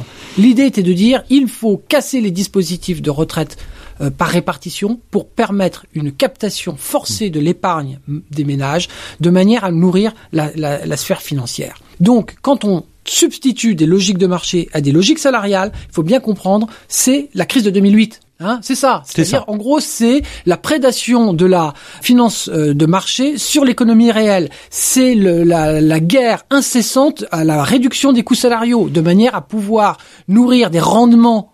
On est bien d'accord Des placements, euh, des fonds de pension qui, en fait, prennent euh, possession de certaines entreprises, non pas pour leur faire continuer leur activité euh, dans l'intérêt, je dirais, du, de leur objet social, mais simplement pour nourrir des, intérêts, des taux d'intérêt pour les petits retraités américains. Voilà la logique générale d'un dénigrement systématique de la cotisation sociale et du salaire. Parce que derrière l'enjeu des charges, et là je vais répondre à madame, c'est la logique du salaire. Que Qu'elles disent, les salaires me coûtent trop cher. Et que les salaires de mes salariés me coûtent trop cher, sont des charges. Oui, mais le problème c'est que, euh, chère madame, il n'y a que le travail qui crée de la richesse. Or, ce travail, en fait, doit être rémunéré. Et cette rémunération, en fait, elle s'inscrit dans ce qu'on appelle une dialectique très commune, c'est le partage de la valeur ajoutée. En 1982, le partage des salaires dans la valeur ajoutée, c'était 70% pour le travail, 30% pour le capital.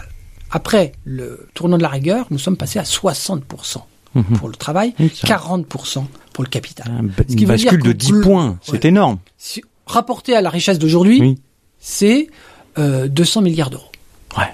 200 milliards d'euros qui sont passés de la poche des travailleurs à la poche du capital. Hmm. Alors le problème, c'est que là, on entend un petit patron.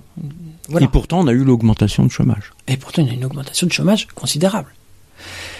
Tout simplement parce que aujourd'hui, à qui profite ce partage euh, déséquilibré en faveur du capital, surtout aux très très grandes multinationales, qui elles-mêmes font une pression folle sur leurs sous-traitants, qui elles sont installés euh, sur le territoire national. C'est des grandes multinationales qui accessoirement jouent avec les règles comptables, fiscales des États, etc.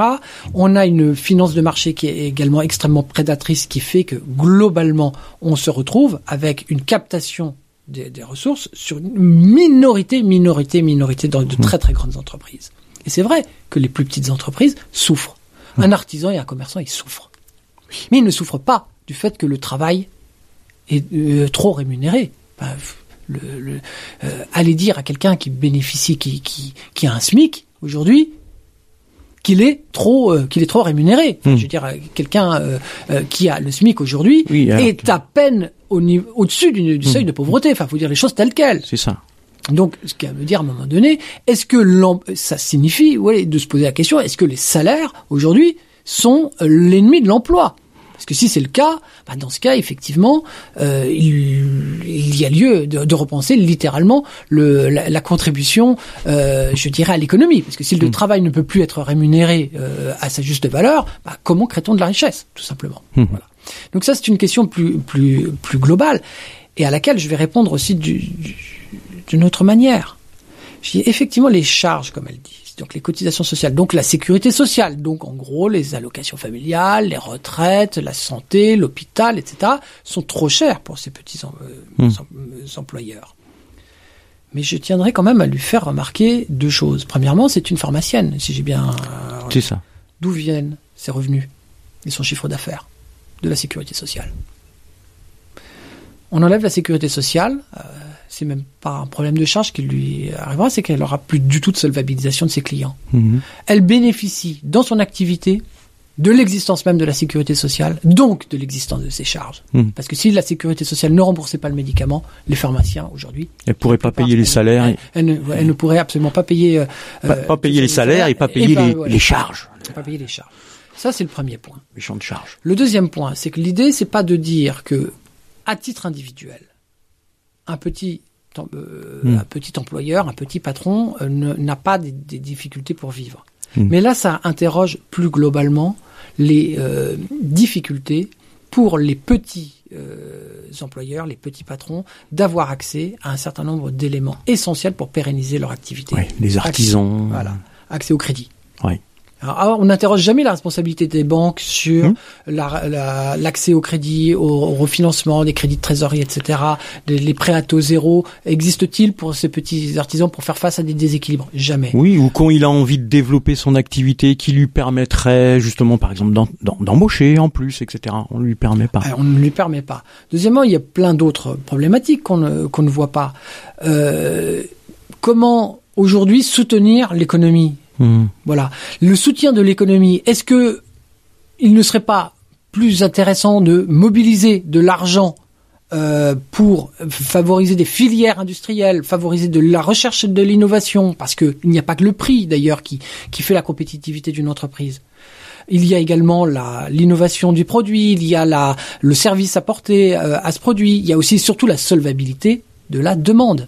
C'est-à-dire le fait qu'il y ait suffisamment de consommateurs pour pouvoir acheter les produits qui, sont faits. Cela, on ne l'interroge jamais. Aujourd'hui, on interroge uniquement le coût du travail parce que nous sommes dans une logique selon laquelle la compétitivité n'est entendue qu'au niveau du prix.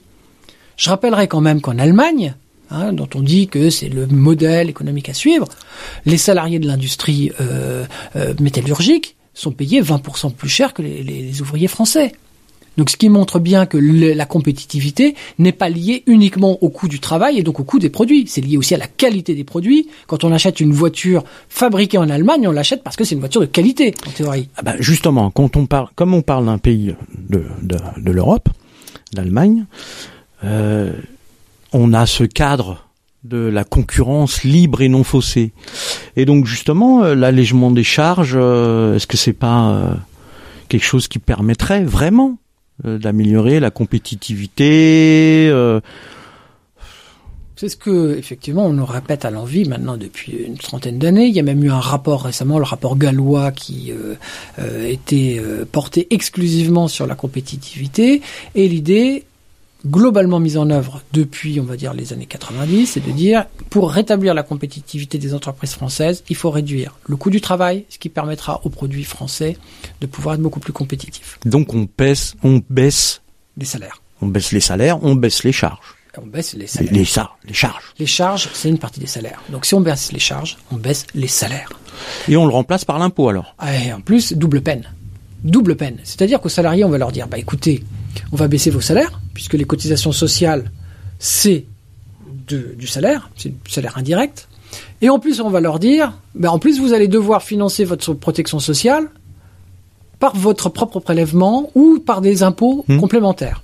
Donc on remplace la cotisation sociale salaire par des impôts et taxes qui pèsent en plus très très très lourdement sur la consommation populaire. La CSG, euh, les taxes sur les consommations euh, de tabac, d'alcool, euh, la fraction de TVA sont des taxes extrêmement euh, euh, inégalitaires parce qu'elles Mhm. touchent surtout la consommation. Elles créent des conditions, je dirais, d'une faiblesse quand même du, du revenu disponible des ménages et donc d'une faiblesse de la consommation intérieure dans les catégories les plus euh, les plus faibles, les plus les plus fragiles de la population. On a vu récemment apparaître un mouvement euh, d'ampleur qui s'appelle le mouvement Gilets jaunes. Mhm. Euh, dans mon ouvrage dès 2014, là je, je, je vais être un peu, euh, je vais me vanter un petit peu, mais j'avais vu ce mouvement apparaître dès euh, 2014 dans l'analyse que je faisais Hmm. précisément des solutions de protection sociale mises en œuvre. Tu savais que ça allait venir. En tout cas, j'avais identifié la catégorie sociale Ouais. qui était littéralement laissée pour compte d'un Mm. modèle de protection sociale euh, complètement réformé dans un cadre néolibéral. Mm. C'est-à-dire que d'un côté, le- les réformes de la sécurité sociale ont consisté donc à baisser la cotisation sociale, baisser les salaires et à créer pour les plus pauvres et uniquement pour les plus pauvres un dispositif d'assistance. Donc ce sont tous les minima sociaux, etc. Et puis d'un autre côté, on a créé pour les catégories les plus euh, euh, insérées, on va dire, dans, dans, dans le marché de l'emploi, les cadres, les catégories moyennes supérieures, des conditions pour développer toute une kyrielle de placements, de, de souscription à des complémentaires santé, retraite, épargne entreprise, etc., qui faisait qu'une grande partie aujourd'hui de leur protection sociale est assurée par leur propre patrimoine ou par des dispositifs d'assurance. Donc on a les deux extrêmes aujourd'hui qui, globalement, arrivent pour l'une à survivre, l'autre Mhm. à très bien vivre, et puis on a surtout toute la catégorie intermédiaire, ce que j'appelle l'entre-deux social. Les trop pauvres pour être riches, les trop riches pour être pauvres. Ces travailleurs qui se lèvent le matin et qui touchent un salaire insuffisant pour faire face à leurs besoins, à leurs besoins les plus on. On en parlait tout à l'heure avec le Voilà. SMIC. Avec le SMIC, c'est-à-dire notamment en France, on a une grosse problématique, c'est le logement. Je veux dire, en France, c'est 30% quand même du revenu des, euh, des salariés qui passent dans le logement. Donc, si on voulait baisser les salaires, en tout cas, euh, avec un niveau de euh, un coût de l'immobilier et de l'accès au logement aussi important, de toute façon, c'est déjà impossible. Hmm. Donc, ces salariés à qui on dit on va baisser les charges. Donc, on a baissé les charges massivement, très massivement, d'accord? Donc euh, pour ces salariés-là, hein, situés dans l'entre-deux social. De telle sorte qu'aujourd'hui, un salarié au SMIC, qu'on n'aille pas me dire que les charges sont trop élevées, puisqu'elles sont égales à zéro. Oui. On a mis en place un ensemble de dispositifs de- d'exonération de cotisations patronales depuis 30 ans qui aujourd'hui atteignent une somme colossale. Colossale. C'est pas 2 milliards, 3 milliards, c'est 60 milliards d'euros qui aujourd'hui sont concédés chaque année sous forme d'exonération de cotisations patronales. Hmm. Ça fait des recettes en moins pour la sécurité sociale. Alors, pas directement. Pas directement. Mais déjà, disons que euh, arrêtons de dire que l'on euh, ne soutient pas l'économie qu'on ne soutient pas euh, les petits patrons en leur allégeant les charges. C'est faux. Si elle paye un salarié au SMIC, elle ne paye plus de charges du tout. Et c'est des exonérations d'ailleurs qui sont dégressives, mais c'est-à-dire que jusqu'à 1,6 SMIC à peu près, elle paye, elle, paye, elle paye des cotisations sociales quand même très très minorées par rapport à ce qu'elle devait payer. C'est cette différence de 10 points entre les années 80 et aujourd'hui. C'est ce que Alors ça a été en grande partie cela. Alors c'est pas tout à fait cela, Oui, y a pas que parce ça. que en fait cette- ces exonérations, ces 60 milliards, hein, euh, c'est-à-dire beaucoup d'argent, c'est l'équivalent du budget de l'éducation nationale qui est Mhm. concédé tous les ans sous forme d'exonération de cotisations patronales en particulier, est compensé. Donc Mhm. ça veut dire que on a créé les conditions pour que la sécurité sociale bah, n'ait pas un trou dans ses comptes de 60 milliards d'euros, sinon ça ferait beaucoup, beaucoup, beaucoup de prestations sociales en moins. Donc on les a compensés. Mais comment on les a compensés Précisément avec des impôts et des taxes Mhm. affectés, qui pèsent sur quoi? Sur les retraités, les chômeurs et la consommation populaire Mhm. et qui nourrit le ras-le-bol fiscal qui a été le point de départ littéral du mouvement Gilet jaune. Cette catégorie trop pauvre pour être riche, en fait, est trop riche pour être pauvre. C'est cet entre-deux social. Donc, il est trop riche pour bénéficier de l'assistance sociale des minima sociaux, Mhm. trop pauvre pour bénéficier d'un accès plein et entier à la finance, à l'épargne, à l'immobilier, à des dispositifs complémentaires Oui. de marché, n'a, elle, pour le coup, que la sécurité sociale pour pouvoir vivre euh, dignement, pour faire face à ses besoins sociaux. Or, qu'est-ce qu'on lui a dit? Premièrement, les niveaux des, prestations sociales sont réduites continuellement parce que il faut euh, euh, lutter contre le, les déficits de la sécurité sociale, qui soit dit en passant, sont largement euh, plus faibles que les, déficits de l'État et la sécurité sociale avant la crise Covid, parce que le Covid modifiait la donne, mais était pratiquement à l'équilibre. Je ferme cette parenthèse parce qu'on a dit tellement de bêtises sur le, sur le trou de la Sécu que franchement, euh, c'est pour ça que j'ai appelé mon ouvrage pour en finir avec le trou de la Sécu. Mhm. Donc ces populations-là, déjà, on leur a dit, vos prestations de sécurité sociale baissent. D'accord Donc vous aurez plus de pouvoir d'achat. Donc, euh, non, vous aurez, vous aurez moins de pouvoir d'achat. C'est-à-dire que quand vous allez chez le médecin, ça va vous coûter plus cher. Non, non, mais c'est c'est- Ah oui. le discours qui Voilà. vient des médias. Et le euh, but, vous voilà, allez avoir plus de pouvoir d'achat. Mais vous si on réduit, rassurez-vous, si on réduit euh, les cotisations patronales, vous allez voir, les employeurs vont être incités pour augmenter vos salaires. Bien sûr, on l'a vu. On l'a vu, on l'a très très bien vu. Non seulement ça ne s'est pas produit, Hmm. mais c'est l'inverse qui s'est produit. Hmm. C'est l'inverse qui s'est produit tout simplement parce que les exonérations de cotisations patronales sont dégressives. Donc Hmm. en gros, vous avez pratiquement 100% d'exonération au SMIC et puis après les exonérations baissent au fur et à Hmm. mesure que les salaires augmentent.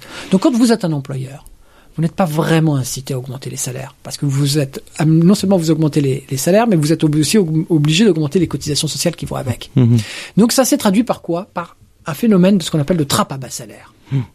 Donc déjà, nous avons affaire à des travailleurs qui ont déjà des salaires très faibles, qui voient leurs prestations sociales diminuer, qui en plus voient une stagnation très très forte effectivement de leur pouvoir d'achat du fait des mécanismes euh, dégressifs des exonérations pointés par la Cour des comptes. Hein, c'est pas une vue de l'esprit, hein, ça c'est déjà une chose. Et puis plus grave, à qui on va dire vous allez être les principaux contributeurs des impôts et taxes sur la consommation qui est censé financer la cotisation sociale.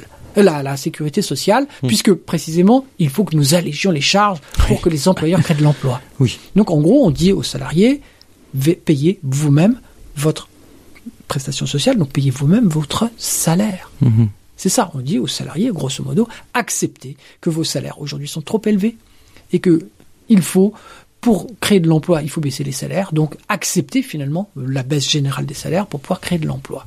Ce qui amène bien que là, nous sommes dans une logique complètement dingue. Ce qui, ce qui- n'est pas, ce qui n'a pas été le cas. Euh, On est, voilà, on a eu plus de chômage et Alors, on et on licencie. D'ailleurs, euh, là, on a encore des exemples dernièrement de de grandes familles euh, qui qui rachètent des magasins, qui licencient et qui ont touché les, le CICE. Ah oui, oui, non, mais alors le CICE, alors le CICE, on parle du CICE, 20 milliards, mais le CICE s'inscrit sur une, sur, un- sur une montagne hein, d'exonérations. Il y a les exonérations Fillon, il y a les, ex- enfin, etc. C'est 60 milliards. Les CICE, c'est 20 milliards sur les 60. Hein. Ouais, ouais. Et encore 60 milliards, ça, je ne compte pas les exemptions de cotisation, c'est-à-dire un certain nombre de, pré- de, de prestations salariales qui sont exonérées, notamment pour justement les mutuelles complémentaires, pour euh, Etc. Oui. etc. Un certain nombre de choses. Ça- Et je ne compte pas non plus le travail dissimulé. Hein, première En plus. fraude sociale du pays, hein, c'est 16 milliards d'euros. Et donc, en l'occurrence, non, non, mais c'est c'est très important. Et par contre, une chose qui est claire, je, je le dis, hein, le, la crise du Covid ne permet pas, je dirais, une analyse, euh, je dirais, normale de la situation. bien sûr. Hein, je veux dire, il faut, faut envisager la situation juste avant. Mhm. Mais regardons ce que coûte 60 milliards d'euros et voyons ce que ça rapporte en termes d'emploi. Mhm. Certaines études économétriques ont montré que ça, ça avait peut-être créé ou sauvegardé 500 000 emplois pour 60 milliards d'euros. Faites le rapport. C'est entre 60 milliards d'euros et 500 000 emplois. Ah oui. C'est beaucoup, beaucoup, beaucoup plus cher que euh, euh, verser directement euh, ce- cette somme-là pour l'embauche soit d'un fonctionnaire, soit effectivement Mmh. d'un salarié. Ça veut dire qu'en gros, on a nourri avec ces exonérations de euh, cotisations patronales essentiellement le versement des dividendes des très grandes entreprises Mmh. du CAC 40. Voilà à quoi cela servit concrètement, avec un effet sur l'emploi extrêmement, de- euh, extrêmement limité, et en plus avec un deuxième effet négatif, c'est-à-dire qu'on a créé les conditions d'une austérité salariale généralisée dans le pays, avec une faiblesse de la consommation populaire, et tout simplement des situations d'impossibilité, d'impossibilité pour les salariés de pouvoir vivre dignement de leur travail. Et ça, c'était la revendication majeure des Gilets jaunes. Des gilets jaunes. C'est-à-dire, en gros, reconnaissez notre contribution à la création de richesses et on demande simplement de pouvoir vivre, je dirais, à la hauteur, Hmm. je dirais, de nos besoins les plus élémentaires, c'est-à-dire pouvoir se loger, pouvoir se nourrir, pouvoir se soigner, pouvoir éduquer nos enfants, pouvoir effectivement avoir un accès à des besoins essentiels et non pas euh, partir en vacances ou acheter des écrans plats tous les, toutes les quatre Hmm. minutes. L'enjeu n'est pas celui-ci, c'est simplement un enjeu de dignité et de juste rémunération du travail euh, et, de, de, et de juste rétribution du travail, qui est, je le rappelle, le seul créateur de richesse. Alors, on arrive à la fin de notre débat. Euh, alors, bah, que faire avec tout ça? Que faire? Alors, euh, la, la chef d'entreprise qui est pas contente avec ses charges. euh, on a de plus en plus d'impôts. Les gilets jaunes, comme tu dis, cet entre-deux social. Alors, c'est quoi la solution? Bah, Est-ce qu'il y en a une ou est-ce qu'il y a des pistes? En tout cas, euh, bon, c'est mon combat, c'est notre combat à l'UFAL. La première des choses, c'est déjà de repenser la sécurité sociale et repenser la cotisation sociale. La première des choses, c'est déjà de se réapproprier vraiment avec force Hmm. le projet initial du, euh, des jours heureux. Ouais. Voilà. C'est-à-dire arrêter de concevoir que la sécurité sociale ne serait pas un sujet d'importance cruciale dans le débat politique. Hmm. Or, la sécurité sociale est un impensé politique et citoyen terrible, terrible, terrible. C'est d'ailleurs pour ça que nous faisons de l'éducation populaire sur ce domaine. Je veux dire, une institution qui porte une dimension politique, démocratique, sociale, qui accompagne les individus de, de la naissance à la mort, qui représente une fois et demie le budget de l'État, qui a permis une amélioration considérable de l'espérance de vie et du niveau de vie des retraités dans des proportions un, je veux dire vraiment euh, incomparable sur la sphère sur la sphère Mmh. internationale. C'est une déjà une très très grande réussite et il faut qu'on se la réapproprie. Système qui nous est envié par plein de travailleurs dans le monde. Ah oui, mais qui est euh, un sujet véritablement de, euh, qui devrait être un sujet de fierté, Hmm. de fierté politique, de fierté historique, de fierté sociale. Donc déjà, arrêtez de considérer que la sécurité sociale est un sujet de techniciens, d'experts, etc. C'est un sujet qui est complexe. Mais la complexité, si vous voulez, elle se comprend quand on est capable d'expliquer aussi les différents phénomènes de manière simple. Expliquer que la cotisation sociale n'est pas une charge, mais que c'est une partie du salaire des travailleurs, que c'est la condition générale pour une amélioration de leurs conditions de vie, une, condition, la condition générale pour une amélioration de l'état sanitaire, de l'état euh, de, de- du niveau de vie euh, des retraités, pour tout simplement vivre, passer de l'état de survie et de l'état, je dirais, de d'anomie dans laquelle vivent effectivement les travailleurs, dans un état véritablement de euh, fraternité, de fraternité ouvrière, euh, aut- autour, je dirais, de la défense d'une institution commune qui dispose en son sein, je dire, de tous les ferments, je dirais, d'un euh, d'un projet socialiste en contexte démocratique. Et ça, c'est quand même quelque chose essentiel, essentiel. Alors ça, c'est le premier point, c'est déjà regagner la bataille culturelle et regagner la bataille de l'hégémonie culturelle, pour reprendre des termes un peu pompeux, autour de la question sociale. Et arrêter de laisser la sécurité sociale entre les mains d'experts patentés qui d'ailleurs, soit dit en passant, disent souvent des choses profondément inexactes. Oui, parce que des experts, on en, a, on en voit beaucoup à la télé, hein, et puis ils disent tous la même chose. Bien sûr. Le deuxième euh, aspect, c'est qu'il faut d'urgence euh, replacer la bataille des salaires au cœur de l'agenda syndical et Hmm. politique. En tout cas, de toutes les forces progressistes qui se disent de gauche de transformation. Et j'ai bien dit le salaire, j'ai pas dit le pouvoir d'achat. Mhm. Le pouvoir d'achat, ça a été vraiment le miroir aux alouettes, euh, aux, aux alouettes pardon, pour euh, faire accepter justement la réduction du, du salaire.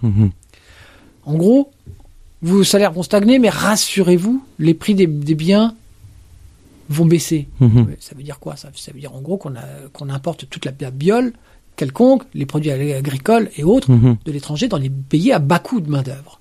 C'est-à-dire que l'on crée les conditions d'une mise en concurrence des travailleurs entre eux sur la sphère internationale, déjà européenne, hein, parce qu'il ne Oui, faut pas aller très loin. hein. La directive service, c'est la mise en concurrence entre les travailleurs, entre ce- celui qui a un moins disant social et un autre. Mhm. Donc ça veut dire qu'on voit arriver sur notre territoire national des euh, travailleurs qui devraient être payés sur la même base que les autres travailleurs, mais qui sont payés bien moins parce que tout simplement ils euh, bénéficient de, de systèmes de protection sociale beaucoup plus faibles. C'est-à-dire qu'à un moment donné, il faut qu'on soit capable de dire que l'Union européenne euh, et le projet de l'Union européenne est un projet qui n'est pas du tout un projet de libération des peuples et d'harmonisation des, des- des conditions vers le haut, mais véritablement vers le bas. Mhm. C'est-à-dire qu'à un moment donné, il n'est pas possible de continuer à croire, je dirais, dans, la fable, je dire, d'une Union européenne qui n'est autre chose que, je dirais, les, conditions d'un marché euh, libre et euh, d'une concurrence libre et non faussée et d'une mise en concurrence des travailleurs entre eux vers le moins-disant social. Donc ça veut dire que clairement, un projet politique doit arriver à regarder en face le projet européen, non pas pour dire que une construction européenne, une fraternité européenne n'aurait pas du sens, ça je le pense, mais arrêter de nous faire passer cette, ce modèle de construction-là, qui n'est finalement qu'un modèle qui, est, qui vise à forcer en particulier la France à abandonner ses- son histoire sociale et son histoire euh, politique. Ça, c'est un point Oui. très très très important. Et puis enfin, de manière beaucoup plus pragmatique, il convient quand même de relancer la logique, et la dynamique de progression des salaires en repensant aussi, pourquoi pas, les conditions de soutien à l'économie. Il le faut de manière essentielle. Les Trente Glorieuses nous ont appris qu'on pouvait allier une progression considérable des, euh, du niveau de vie de- des travailleurs, de la protection sociale, avec une croissance forte. C'est pas du tout antinomique. Pas du tout. Bien au contraire. Euh, mais ça implique effectivement de repenser aujourd'hui les milliards et milliards et milliards d'euros qui partent dans l'économie. Et qui en fait, enfin qui partent dans l'économie, plus exactement, qui partent dans les marchés financiers. C'est-à-dire qu'il faut desserrer furieusement l'étau, le verrou des marchés financiers euh, sur, sur euh, l'économie réelle. Or, tout toute la libéralisation et la privatisation des pans de la sécurité sociale, notamment dans le domaine des retraites, c'est systématiquement traduit par une augmentation de la prédation financière sur l'économie réelle. Exactement. Donc il y a une relation directe entre la défense des retraites et de la sécurité sociale et la défense précisément de notre modèle social. Et la défense du, y compris de l'économie réelle, c'est-à-dire de l'intérêt des petits patrons, Mhm. comme madame. Et de défendre la cotisation. Et dedans, la cotisation sociale doit redevenir au cœur de l'agenda politique. Relire l'histoire, voir comment la cotisation sociale a permis un miracle. Hmm. Hein J'ai réconcilié d'une certaine manière l'augmentation, je veux dire, des salaires dans la valeur ajoutée, euh, sans créer de choc de, je dirais, de politique ou de choc de, de compétitivité, contrairement à ce que ce qu'on pourrait euh, penser. Créer les conditions d'une amélioration des conditions de vie des travailleurs qui elle-même entretient une forme de consommation beaucoup plus domestique. Et l'on pourrait repenser par ailleurs des conditions de soutien spécifiques aux PME et aux TPE, par le biais, je l'ai dit tout à l'heure, de prêts à taux zéro, d'un véritable financement euh, conditionné à, la recherche, à l'innovation, euh, etc., etc. Euh, ce qui veut dire, en d'autres termes, faire en sorte que la concurrence ne se fasse plus uniquement sur les prix bas, mais aussi sur la qualité des produits, la durabilité des produits, le fait que ces produits aient des conditions écologiques Oui. et sociales soutenables, donc durables, etc., etc. Donc c'est tout cela qu'il convient euh, de repenser. Mais surtout, surtout, surtout, il faut véritablement que l'on contribue tous et que les syndicats, et en particulier les syndicats qui sont les héritiers de cette grande victoire de 1945, renouent avec la classe salariale. Que l'on torde le cou à la logique de classe moyenne pour repenser véritablement la classe salariale comme étant une classe non plus entendue comme la caractéristique de sa soumission au joug de l'employeur, mais véritablement comme la l'émanation même d'une classe des travailleurs qui dispose de des leviers politiques de son émancipation. Une entité en elle-même. une entité qui est consciente de ses enjeux de classe, qui dispose de leviers sociaux, politiques, économiques, euh, qui lui permet de prendre part à la délibération euh, essentielle au pays, notamment où elle se joue dans l'entreprise. C'est-à-dire que la cotisation sociale, c'est exactement le même combat que le combat pour les salaires, qui est le même combat que pour la reconnaissance, je dirais, d'un pouvoir des travailleurs à disposer d'un droit politique au sein de l'entreprise. Hmm. Convention collective, co- comité d'entreprise, etc., Oui, qui a été remis en qui ont question. été ça. totalement remis en question. Ce qui montre bien que le projet néolibéral Hmm. macronien est extrêmement cohérent. Il, cons- il consiste à Il- casser. Il, va, il va travailler, il fait de la couture, il va travailler à différents endroits. Ah bah Macron a en tout cas cet avantage pédagogique, en tout cas d'être euh, une sorte de euh, projet extrêmement limpide dans, Hmm. euh, dans, sa, dans sa construction. Je veux dire, tout est cohérent. On casse les institutions représentatives des personnels, parallèlement au fait qu'on casse la cotisation sociale, parallèlement au fait qu'on casse le droit du travail, parallèlement au fait qu'on casse effectivement le pouvoir des syndicats, qu'on casse les, euh, les, les lieux effectivement de d'exercice, je dirais, d'un pouvoir de résistance tout simplement sociale des travailleurs, notamment le, le statut euh, euh, des, euh, de la SNCF ou autre, qui préfigure quoi? La casse du statut de la fonction publique, Oui, c'est dé- détricoter tout ce qui s'est fait depuis 45, en gros. Quoi. et surtout atomiser la classe des travailleurs. Mhm. Parce que la prochaine étape, hein, c'est la fin du CDI. Hein, euh, on a un prix Nobel d'économie qui s'appelle Jean Si, Tirole. si c'est pas un peu déjà le cas, hein. Parce que les entreprises qui embauchent beaucoup en CDD, C'est vrai, mais le CDI le reste la CDI, norme. n'est- ouais, Le CDI reste la norme, contrairement à ce qu'on pourrait penser. Hmm. Hein. Euh, 75-80% du, du salariat est en CDI. Les nouvelles embauches se font beaucoup en CDD, ça je suis bien d'accord, mais, Mais le pour CDI l'instant, reste, oui. Hmm. la, reste la voie royale d'accès au droit social.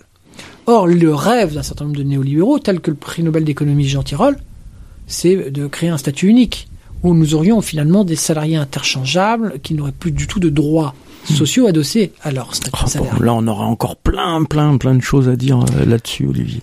En tout cas, moi, je, je, je, je suis extrêmement content d'avoir pu euh, avoir cette discussion. J'espère pas trop technique, mais en tout cas qui explique l'importance de la, la cotisation sociale et de la repenser au cœur de notre projet politique et de d'arrêter. Surtout, et je voulais terminer par une petite citation parce que je la Mm. trouve sublime, sublime, sublime. Mais en fait, ce- le projet que l'on défend, c'est le projet de République sociale. Et c'est le premier, c'était Jean Jaurès. Eh oui.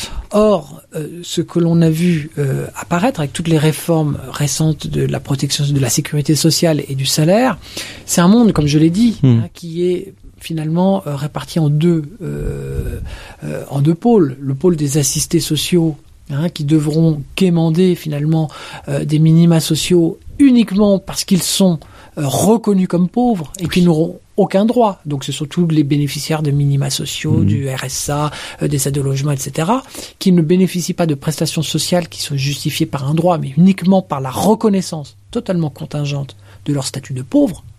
Voilà. Qui crée accessoirement une euh, fixation sociale de la part des catégories juste situées juste au-dessus. Mhm. Hein, donc c'est surtout les, les, les assistés, etc. Le discours euh, très euh, très négatif, très péjoratif euh, sur des populations qui sont finalement très fragilité, très précaires, mais qui ont, dont les travailleurs pauvres ont le sentiment qu'ils gagnent pratiquement autant qu'elles sans travailler. Hein. Ça, c'est la part des assistés entre guillemets, la part de l'assistanat hein, ou de l'assistance publique, le- la part de cette euh, de cette lutte contre la pauvreté. Donc ça, c'est le premier pôle de, du projet du projet néolibéral. C'est le filet de sécurité minimale. L'autre pôle, c'est bien évidemment le pôle de la grande bourgeoisie, Mhm. très grande bourgeoisie, c'est-à-dire un, un pôle de protection sociale qui serait basé essentiellement sur des contributions individuelles euh, captées sur l'épargne.